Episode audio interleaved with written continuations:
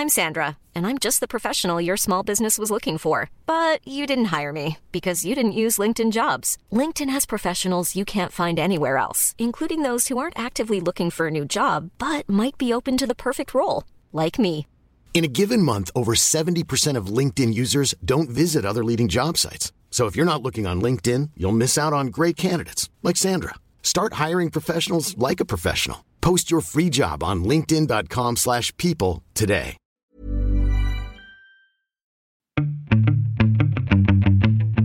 Salut, c'est Thomas Rozek. À la toute fin du mois de novembre, la presse française et le web se sont délectés des soubresauts d'une histoire peu commune. La découverte sur toute la côte atlantique de ballots de cocaïne échoués, plus d'une tonne au dernier des comptes. Et outre les mésaventures des petits malins qui, flairant le bon filon, se sont fait gauler, soit en train d'écumer les plages à la recherche de l'or blanc, soit carrément en possession d'un des fameux ballots, ce qui est moins drôle pour eux parce que ça se finit au tribunal avec des peines de prison. Outre ces tracas, donc cette histoire de ballots, elle est surtout riche en questions. D'où est-ce qu'elle vient, toute cette cocaïne? Où est-ce qu'elle allait Et de manière générale, comment et par quel chemin s'organise ce trafic qu'on nous dit de plus en plus massif et surtout des plus lucratifs? Ce sera notre épisode du jour. Bienvenue dans Programme B.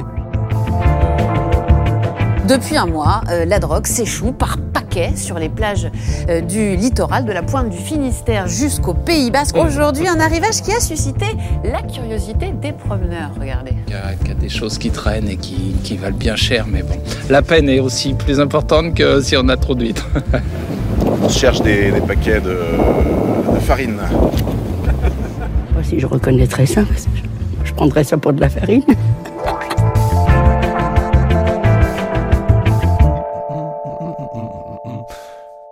Notre invité pour balayer toutes ces questions et bien d'autres, c'est le sociologue David Weinberger, l'un des spécialistes français du trafic de stupéfiants chargé de recherche à l'Institut national des hautes études de la sécurité et de la justice. J'ai commencé par lui demander d'où provient cette cocaïne destinée au marché français. La cocaïne a la particularité d'être fabriquée exclusivement dans trois pays d'Amérique du Sud, à savoir euh, la Colombie, la Bolivie et le Pérou, qui se partagent selon les années le triste record de premier producteur, donc cela varie. Alors pourquoi c'est limité à ces trois zones? C'est parce qu'en fait, il faut des variétés de coca qui vont être cultivées dans les Andes, donc la montagne des Andes, à une certaine altitude, pour avoir le taux d'alcaloïdes suffisant pour faire de la cocaïne. Et qui justement la produit, la fabrique? Est-ce qu'on a une idée de quels sont les, réseaux qui sont euh, à la manœuvre? Alors, on a une idée des réseaux qui sont à la manœuvre. Alors, ce- ceux-là peuvent évoluer, mais en fait, euh, 90% est une production illégale. Alors, une petite production légale, notamment en Bolivie, euh, puisque en fait, en Bolivie, il est légal de, de, de consommer de la coca, hein, donc la feuille avant, avant transformation. Mais la feuille de coca euh, est produite euh, par les paysans qui sont dans la région et qui vont la revendre euh, en fait à euh, des groupes criminels, principalement colombiens, qui eux la transforment sur place à l'aide de produits chimiques. Des groupes colombiens qui sont liés aussi à des organisations politiques, à des organisations militaires aussi parfois. Je sais que ça a été no- notamment décrit euh, pour les liens entre la Colombie et le Venezuela. Alors, ce fut le cas euh, pendant 40 ans, avec les accords de paix qui ont été signés en Colombie. Les FARC ont, décidé d'abandonner la lutte politique, alors ça peut revenir. Donc aujourd'hui, euh, officiellement, en fait, les groupes criminels qui venaient en fait euh, des FARC, qui sont euh, donc une organisation euh, paramilitaire d'extrême gauche, se sont dissociés en fait du mouvement politique. Et on a vu aussi la même situation avec les groupes paramilitaires d'extrême droite il y a une dizaine d'années, qui eux, aussi ont abandonné le mouvement politique et dont une partie s'est simplement concentrée sur l'activité criminelle. Si ces groupes ont eu maille à partir avec ces groupes criminels, ces groupes politiques avec ces groupes criminels, j'imagine que c'est pour le caractère extrêmement lucratif du trafic de, cocaïne?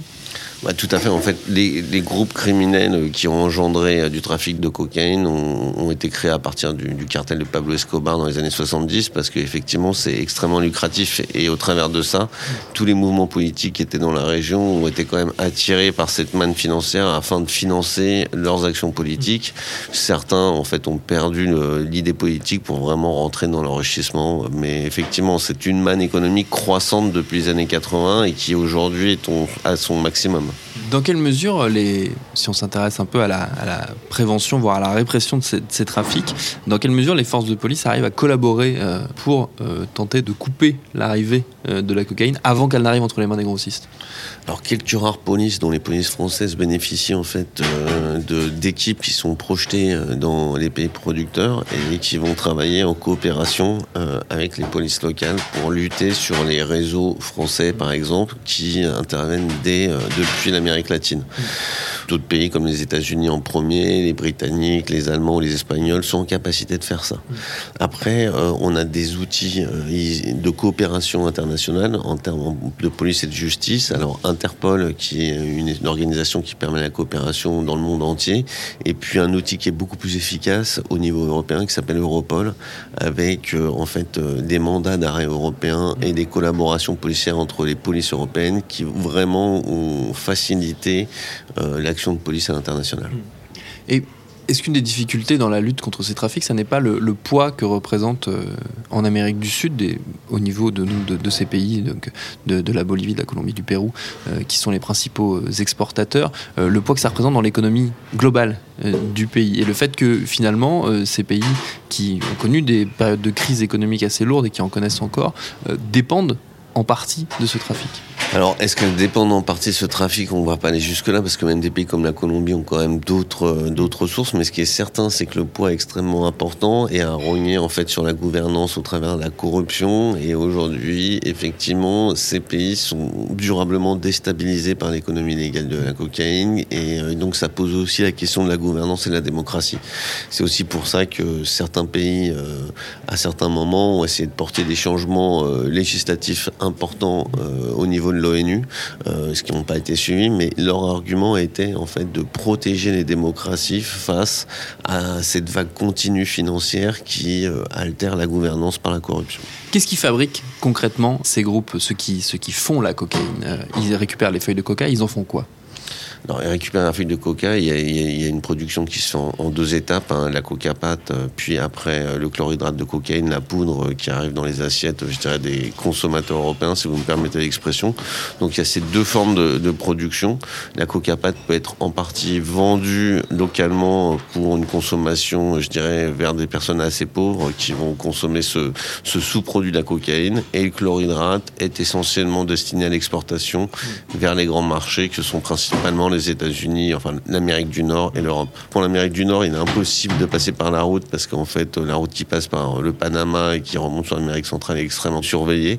Mmh. Mais donc, il va y avoir l'utilisation en fait de, de, du vecteur maritime et aérien qui peut se cumuler, donc euh, notamment des départs de bateaux et d'avionnettes euh, qui vont euh, atterrir en, en Amérique centrale pour après remonter en Amérique du Nord par les groupes criminels mexicains et traverser la frontière mexicaine américaine qui elle est extrêmement surveillée. Mmh. Donc là, il est très difficile de passer directement par bateau ou par avion. Il faut passer par la voie terrestre et notamment euh, utiliser euh, les fameux tunnels euh, d'El Chapo Guzman qui a été celui qui aurait créé ces tunnels et arriver sur le lucratif marché nord-américain. Mmh. On a une idée du, du, volume qui transite pour le coup vers le, le marché nord-américain? C'est extrêmement difficile et variable, mais euh, la production officielle euh, de l'ONUDC euh, oscille autour de 2000 tonnes de cocaïne par an, dont on peut dire que au moins 30 à 40% va vers le marché nord-américain et à peu près le même volume va vers le marché européen. Mmh. Le reste est distribué dans les autres continents. Justement, si on s'intéresse au, au, au, marché européen, c'est quoi les routes de la cocaïne depuis l'Amérique du Sud vers l'Europe? La route principale, tout le monde s'accorde à dire que c'est la route maritime, hein, qui va notamment euh, passer soit euh, par ce qu'on appelle le hub des Caraïbes, euh, République dominicaine, les Antilles françaises, pour après euh, arriver sur nos côtes européennes. Mais il y a aussi ce qu'on appelle les routes dites africaines, voire lusophones, qui eux traversent l'Atlantique au niveau du, nord de l'Amérique latine pour atteindre les côtes d'Afrique de l'Ouest, autour du Sénégal, du Cap-Vert, de la Guinée Guinée-Bissau et qui, elles, vont soit stopper et être stockées un moment en Afrique de l'Ouest pour remonter en Europe, soit directement arriver vers nos côtes. en sachant que l'entrée principale aujourd'hui euh, pour l'Europe reste l'Espagne, qui a des liens historiques avec l'Amérique latine, mais on sait que les grands ports, dont les ports néerlandais, sont aussi très impactés par l'arrivée de cocaïne. Qu'est-ce qui fait que cette route-là est privilégiée? C'est parce qu'elle est plus dure à, à surveiller pour les autorités? De toute façon, en fait, euh, il faut prendre soit l'avion, euh, soit, soit le bateau. Et euh, dans un premier temps, les trafiquants prenaient effectivement la route la plus courte, comme ce qui est rationnel. Mais avec l'augmentation des contrôles qui s'est opérée depuis les années 90, en fait, ils ont décidé de contourner les zones de contrôle. Donc les zones de contrôle les plus importantes pour l'Europe, ben, c'est l'entrée dans le continent européen. Donc effectivement, les pays comme l'Afrique deviennent des zones de transit utiles avec un contrôle moins important, une corruption plus facile à exercer et donc on se retrouve dans des situations qu'on a pu voir aussi avec l'Amérique centrale de, zones de rebond proches du marché final qui vont permettre euh, après d'amener, de faire le dernier effort le plus difficile pour arriver au marché.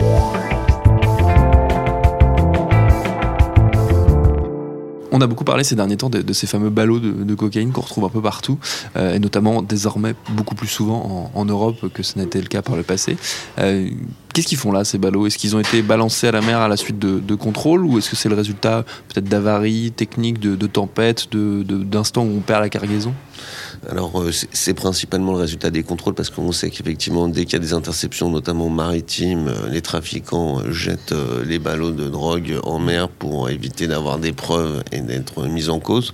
Mais il arrive aussi qu'il y ait des accidents, c'est-à-dire deux types d'accidents. En fait, un transfert de drogue vers un gros bateau, vers un petit bateau où là ils vont perdre la drogue pour une maladresse, ou alors carrément des, des, bateaux qui vont couler mm. et donc ils vont perdre toute leur cargaison de drogue. On voit ça aussi avec des avions puisque certains avions traversent directement l'Atlantique pour arriver sur nos côtes.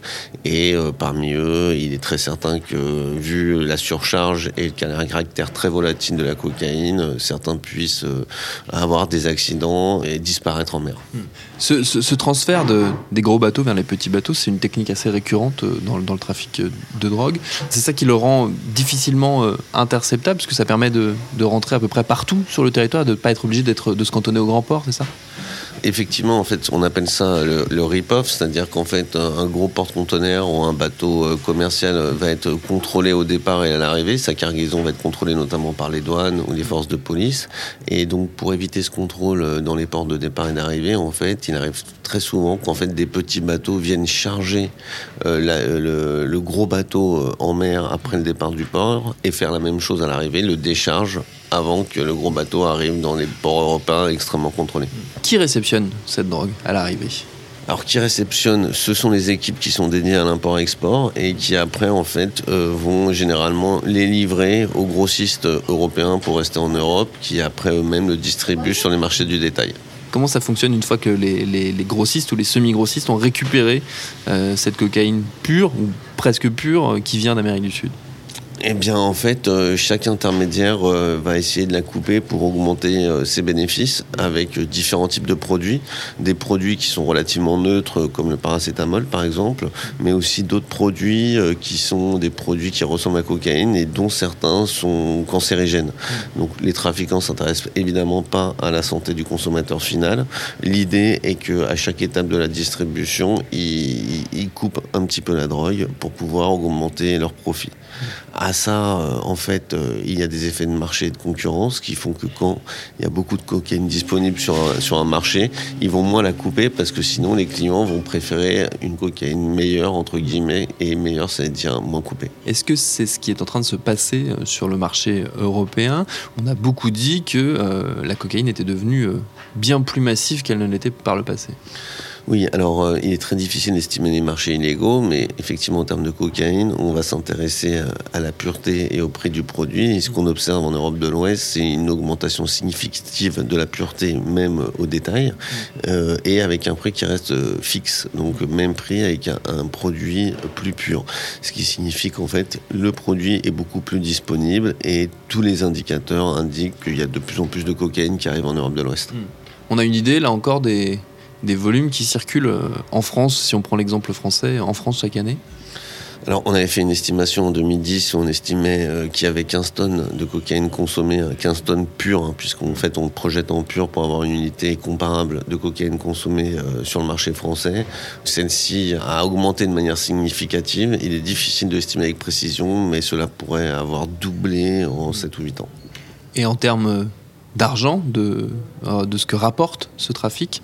Euh, là aussi, il y a eu des études qui ont été menées auxquelles vous avez euh, participé pour estimer l'argent le, que génère la drogue et la cocaïne en particulier. où est-ce qu'on en est du marché français? Alors pareil, en 2010, on avait estimé le marché à 900 millions, donc quasiment un, milliard d'euros de, de, cocaïne vendue sur le territoire français. Celui-ci peut avoir doublé, donc à être entre 1,5 et 2 milliards d'euros annuels juste pour le marché français. Mm. Donc si on le projette sur l'Europe, on pourrait être autour de 15 euh, à 20 milliards d'euros, simplement parlant de cocaïne. Hein. Et après, on pourrait adopter aussi les autres drogues illégales. Mm. Donc c'est un marché assez juteux, même extrêmement juteux. Qu'est-ce qu'on sait des, réseaux qui revendent euh, cette cocaïne en France? C'est des réseaux organisés, c'est beaucoup d'indépendants? Est-ce qu'on a une idée de, comment euh, s'organise ce, maillage? Est-ce qu'il est construit un peu en parallèle du système des cartels sud-américains ou est-ce que c'est complètement autre chose? Alors historiquement, les gros importateurs de cocaïne en Europe sont plutôt les grandes mafias italiennes qui sont spécialisées dans ce trafic depuis les années 70-80, qui travaillent notamment en lien avec les groupes criminels latino-américains. Mais aujourd'hui, on sait qu'en fait, euh, et en France plus précisément, c'était plutôt euh, ce qu'on appelle les groupes corso-marseillais qui avaient des connexions, euh, notamment en Amérique latine. Aujourd'hui, ce qui est apparu, en fait, c'est l'apparition de nouveaux acteurs, parfois venus en fait de l'économie légale du cannabis, qui ont diversifié leurs mm. contacts et leurs activités.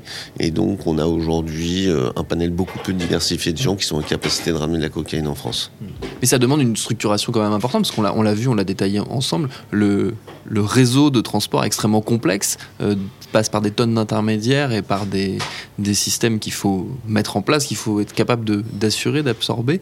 Euh, donc j'imagine qu'il y a une structuration quand même assez globale de tout ça. Oui, alors pour l'achat, euh, il faut effectivement avoir des contacts en Amérique latine et savoir à qui acheter. Euh, généralement, après, euh, les trafiquants vont externaliser vers des groupes criminels spécialisés dans l'import-export, dans la contrebande. Et puis après, pour la distribution, en fait, des semi-grossistes vendent, je dirais, au niveau régional ou local, hein, au niveau des villes, et ceux-ci vont utiliser des réseaux de distribution. Alors, la cocaïne, historiquement, se distingue du cannabis, du fait qu'en fait on est plus sur des petits réseaux courts et je dirais euh, individualisés avec de la livraison à domicile. Mais ce qu'on a observé depuis une dizaine d'années, c'est que même dans les zones de vente de cannabis, comme dans les cités par exemple, euh, la cocaïne est aujourd'hui présente. Donc on voit qu'au niveau de la distribution, en fait, on se retrouve sur l'éventail des possibilités. Soit la livraison à domicile, soit l'achat dans les zones de, de connues dans, toutes les, villes euh, de les grandes villes, mais aussi les villes moyennes et petites, euh, puisqu'aujourd'hui on sait qu'il euh, y a beaucoup de consommation de cocaïne en province et même en milieu rural.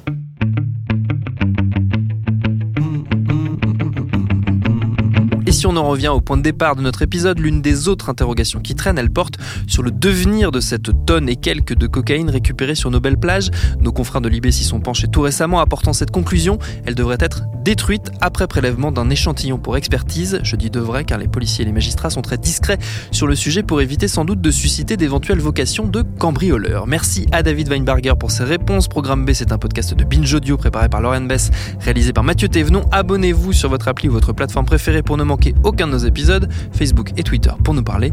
Et à demain pour un nouvel épisode.